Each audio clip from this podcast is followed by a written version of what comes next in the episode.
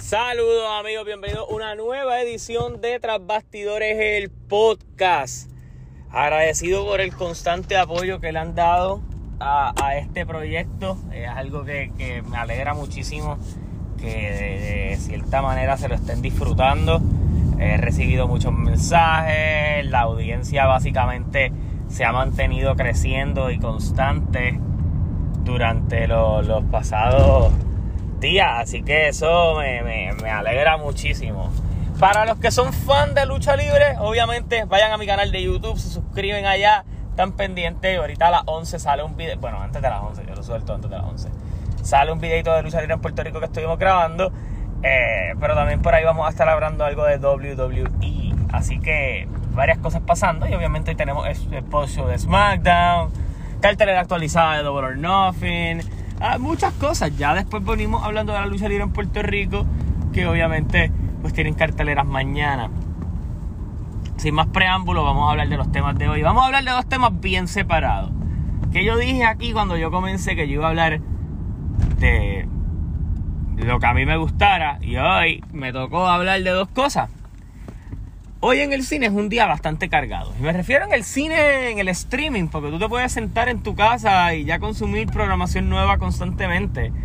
Eh, fuera de hacer una recomendación, que vean The Lincoln Lawyer en, Netflix. Voy como por el tercer, cuarto capítulo y me la estoy disfrutando mucho.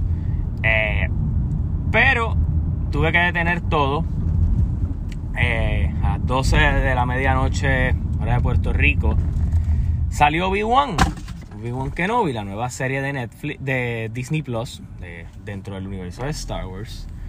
Eh, como he dicho, el, futuro del universo de Star Wars parece estar en el mundo del streaming. Eh, yo voy a ser bien franco, no es la cosa que más me encante, porque creo que para mí Star Wars tiene una experiencia cinematográfica especial.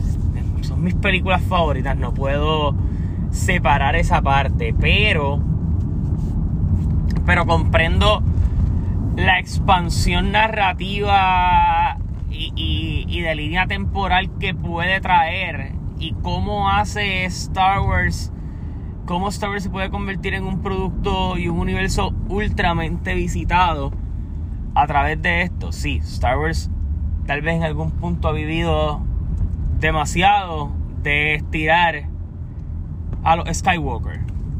Eh, Star Wars tiene sus fallas, yo no voy a protegerlas todas. A Rise of Skywalker tal vez no es el mejor cierre a una, franquicia tan histórica. Sé que las precuelas para todo el mundo no son perfectas. Eh, sé que hay haters de The Last Jedi. Yo me postulo completamente en el otro lado. Eh, creo que es la más atrevida, la película más atrevida que ellos han hecho en mucho tiempo. Pero voy a hablar de Obi-Wan. Y Obi-Wan es una serie que contrario al Mandalorian, que sí tiene su referencia, tiene su fanservice, nos enseña a Ahsoka, nos trajo a Boba Fett, eh, nos enseñó a Luke Skywalker, eh, nos ha dado a personajes de las series de Clone Wars y de Rebels. Eh, y básicamente de lo que ha salido en Mandalorian, pues ya tenemos una serie de Ahsoka que va a estar llegando el año que viene. Y tenemos eh, una serie de Boba Fett que básicamente creo que no tendrá segunda temporada, considerando que la serie de Boba Fett fue la conclusión a dejarnos claro dónde Boba Fett iba a estar y un preludio a la tercera temporada del Mandalorian. Pues nos movemos hacia Obi-Wan, que es otro costado de la historia. Recuerden que el Mandalorian está ubicado históricamente años más tarde de The Return of the Jedi. Eh, en cambio, Obi-Wan se postula 10 años más tarde de los eventos que acontecieron en The Revenge of the Sith. So, muchas de las cosas que están aquí nos hacen referencia hacia lo que va a ser A New Hope, que es hacia donde nos dirigimos y a, Rogue One. En cambio, también nos hace demasiadas referencias a las precuelas. Incluso si puedes ver el primer episodio, aunque no voy a ser tan spoilero en muchas cosas, porque no hay tanto que spoilear. Eh, muchas de las referencias van hacia el trío de maestros de Qui Jong, Obi-Wan y Anakin Skywalker. Y a los eventos que llevan a Obi-Wan a ser el maestro de Anakin, a la relación de ellos y a cómo termina. O sea, y es básicamente con escenas de las primeras tres películas. Eh, así que eh, la, la serie no depende, pero se recuesta en muchas ocasiones de, la nostalgia hacia esos filmes.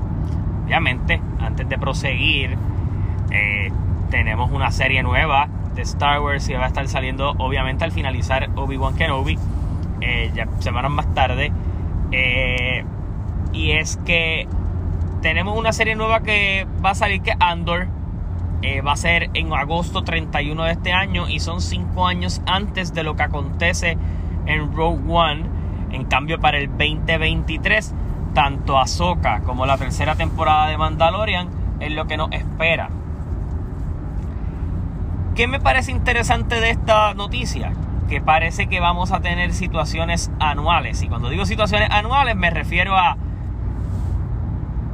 tiempo eh, y, creo que hacia esto, hacia donde probablemente nos empecemos a ir. Series consecutivas del timeline que va entre The Revenge of the Sith hacia A New Hope.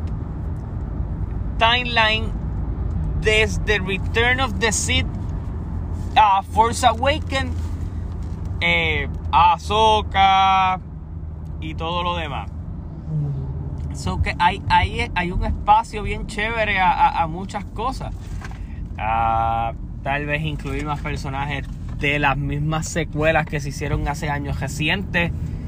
Eh, qué sé yo, Azoka Kylo Ren. Hay, hay, vueltas, cosas que pueden pasar. Y se anunció una nueva serie eh, que se va a llamar Skeleton Crew. Eh, protagonizada por Jude Law. Eh, van a ser unos, por lo que creo, son unos chamacos que van a estar como extraviados en el espacio. algo, una vuelta un poquito diferente. Yo creo que hay un montón de cosas como The Accolades que viene por allí.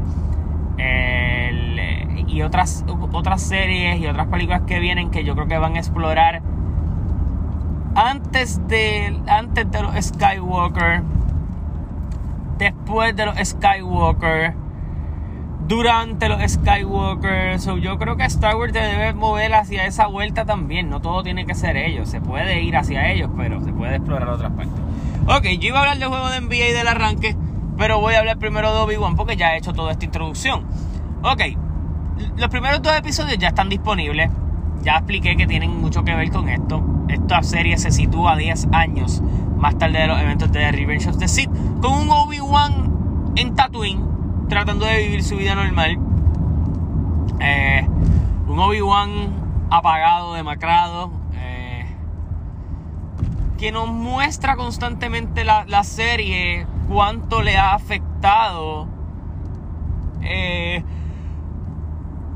la situación con Anakin Skywalker y el desconocimiento de Obi-Wan de Anakin. Al punto de creer que al finalizar el Revenge of the Sith, Darth Vader está muerto. Y que él es el responsable de no solo haber perdido a su amigo, sino de matar a su amigo. Y, eso marca mucho el precedente de dónde está el estado emocional de Obi-Wan Kenobi. Pero también descubrimos que Yoda le dejó una última enseñanza a, Obi-Wan y es el poder comunicarse con, su maestro Qui Jong, aunque todavía no hemos podido ver esa parte. Podemos ver los Inquisitors, como Gran Inquisitor simplemente es un personaje que está ahí por estar. Aquí la verdadera villana Riva. Eh, como los Inquisitors, pues te explican un poco en qué estatus estamos. El imperio está gozando, el Senado sigue teniendo sus cosas. La esclavitud está tomando un poquito más de fuerza en el camino. Hay unos gente eh, liberal, otros como más esclavistas. Eh, Tatooine donde todo el mundo está transportando y exportando cosas, los precios están caros y están robando. Eh, podemos tener un hint al pequeño Luke. Eh, y básicamente como Obi-Wan explora y está pendiente a ver si hay un despertar de la fuerza en la figura de Luke Skywalker para entrenarlo. Eh, tal vez con la misma profecía de que el elegido iba a llegar. Eh, vemos otros Jedi locos por poder ayudar mientras está sucediendo todo, pero no, no es lo correcto. Y el mismo Obi-Wan encara esa situación, so hay más Jedi de los que se supone, pero la obsesión de Riva con Obi-Wan es simplemente complacer a Lord Vader y subir adeptos dentro de la, de la organización. También pudimos ver una versión de Leia eh, pequeña, que eso era algo que no esperaba, y con tanta participación, pero te da un poco a entender por qué Leia buscaba a Obi-Wan en A New Hope. Y ahora tenemos un background entre dos de los personajes más icónicos de la historia de Star Wars. Y, mano, Ewan McGregor es el único hombre que yo creo que puede hacer al Obi-Wan de, de Alec Guinness en las originales hace 45 años atrás. Eh, más legendario de lo que es. Eh, y, se siente en la película, en la serie, y eso es algo importante. También tuvimos el primer vistazo a, al estatus de, de, Darth Vader, es bien pequeño, eso no lo dejaron para la semana que viene. Pero ¿qué tengo que decir de, de Obi-Wan? Aunque se recueste bastante de la nostalgia, yo creo que es algo que engrandece a Obi-Wan. Yo creo que es algo que tal vez no sabíamos y tal vez era esta información que dice, yo no lo sabía, tal vez no me importaba, pero ahora que lo sé, pues cuéntame más del chisme. Y es así más o menos como, me, como, lo, como yo lo siento. Siento que engrandece un poco estos años de, de, de ocultarse de Obi-Wan, de tener que limitarse a pesar de, de, lo abusivo que era el imperio, de limitarse a no poder ser ese Master Jedi y empezar a vivir como Ben Kenobi y no como Obi-Wan Kenobi, como tuvo que tal vez ver a muchos de sus compañeros asesinados más adelante, simplemente porque no sabían mantener un bajo perfil. Y aquí el bajo perfil de Obi-Wan se ve en juego. Estoy bien curioso de ver cómo puede volver a ese bajo perfil tras esta confrontación y cómo Darth Vader dejaría de buscarlo. Así que interesante a llevar. Me gusta la vuelta que está tomando la serie, así que nada, hay que estar pendiente a eso. Ahora, ya que hablé de Star Wars, me toca hablar de mi tema de transición. Yo siempre digo que este es como mi tema de transición de un tema a otro para moverme amablemente hacia, hacia el otro rincón de temas. Y es que vamos a hablar del BCN antes de hablar de lo que fue el jueguito de ayer de Dallas y Golden State. Eh, tenemos tabla de posiciones eh, actualizada. Eh, ayer tuvimos bastantes jueguitos. Yo lo había dicho que teníamos cinco juegos.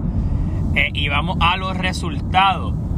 Los indios de Mayagüez asaltan el Pachín Vicens 87 a 78 los indios derrotan a los Leones de Ponce con Caleb Wilson siendo el mejor por los indios con 20 puntos.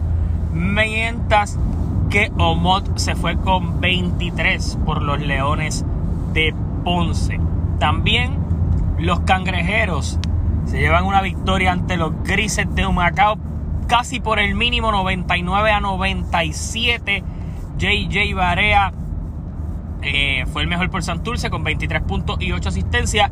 Mientras que Timuan Parker se destacó con 28 por el lado de Humacao.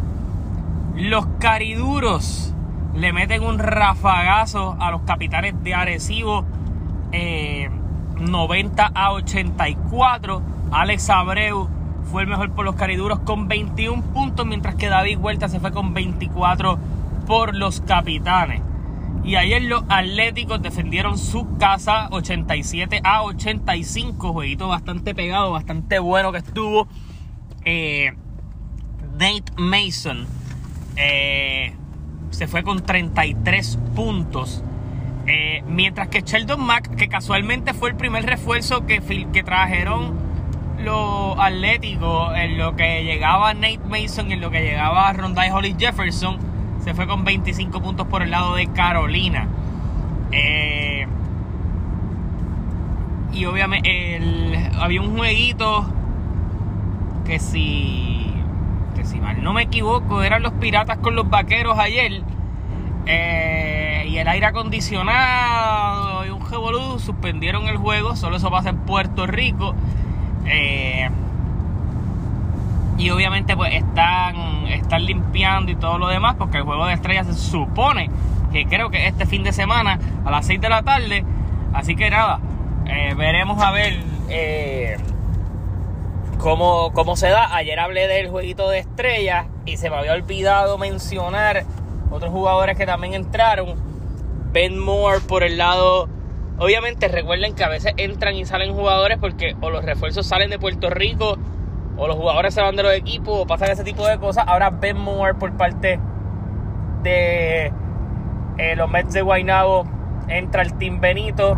Chris Gastón de los Capitanes de Arecibo entra el Team Benito. Jason Page, que está teniendo una buena temporada con, con Mayagüez, entra el Team Walter. Y Javari Yosia, de parte de los Brujos, también entra el Team Walter. Así que hay nuevas adiciones a lo que van a ser los jueguitos. A, a quién va a jugar el, juego estrella. Varios datos de la tabla de posición. Eh, la sección A, como llevo diciendo, se ha estado moviendo constantemente, victoria y derrota, todo el mundo está pegado.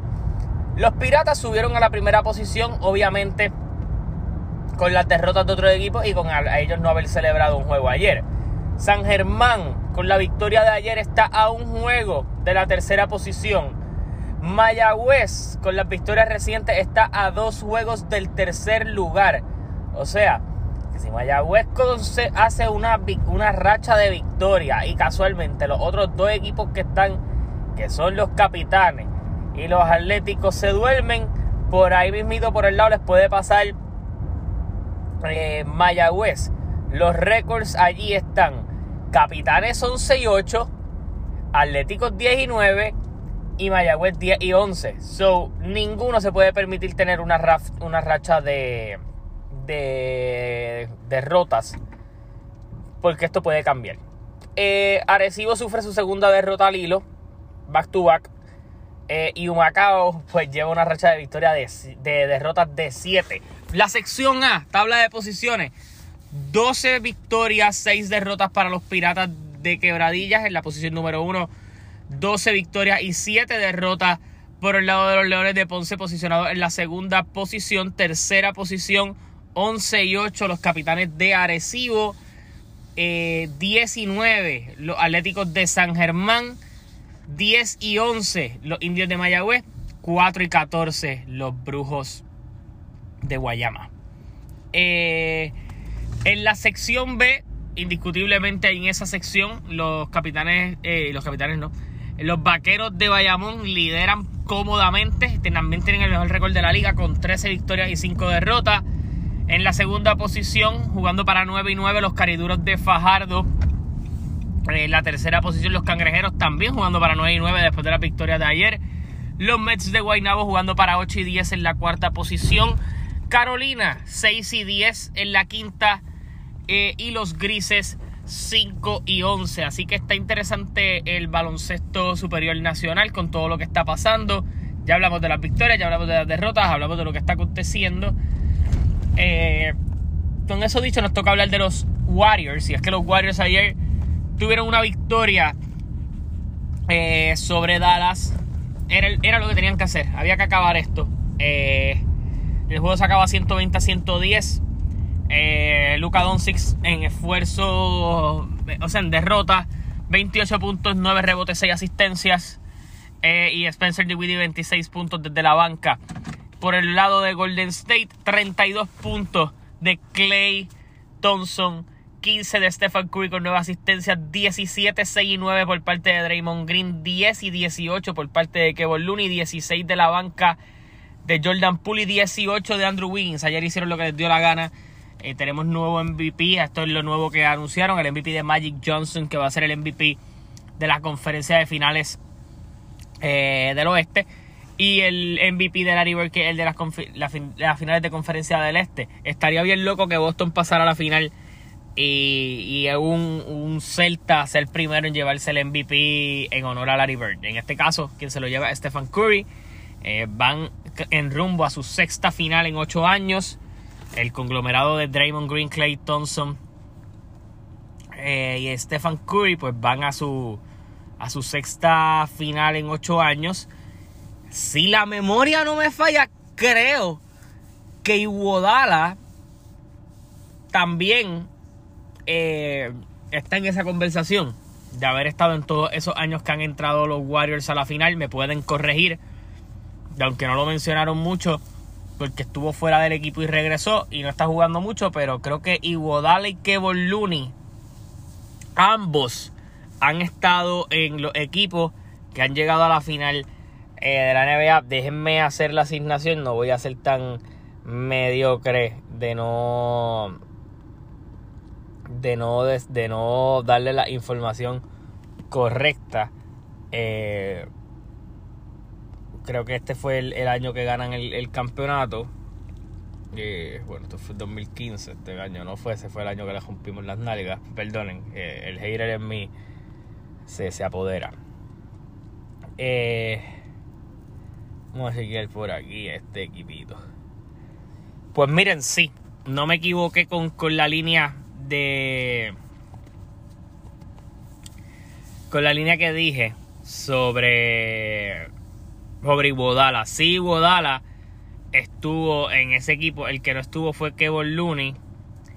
Que, que obviamente pues, eh, se llega al equipo el año después. So, él tiene una final menos que, que el, el, cuarteto de Iguodala, Curry, eh, Draymond y Clay. Y casualmente creo que Iguodala tiene una final, una final más por haber llegado a la final con Miami. Así que, eh, nada, los Warriors llegan aquí como favoritos. Eh, interesante ver con quién les tocaría. Yo creo que hoy esto se acaba para Miami y ya entonces el 2 de junio pudiéramos enfocarnos en las finales de la NBA y eso es algo que vamos a estar cubriendo durante los próximos días. Así que pendiente a mi canal que Vamos a estar hablando de Double or Nothing y la cartelera actualizada. Vamos a hablar de la lucha libre en Puerto Rico. El viernes vamos a seguir hablando de Obi-Wan, lo que pase con Stranger Things, que también la voy a empezar a ver hoy. Lo voy a estar discutiendo. Así que nada, hasta la próxima. Se cuidan. Nos vemos. Gracias por el apoyo siempre.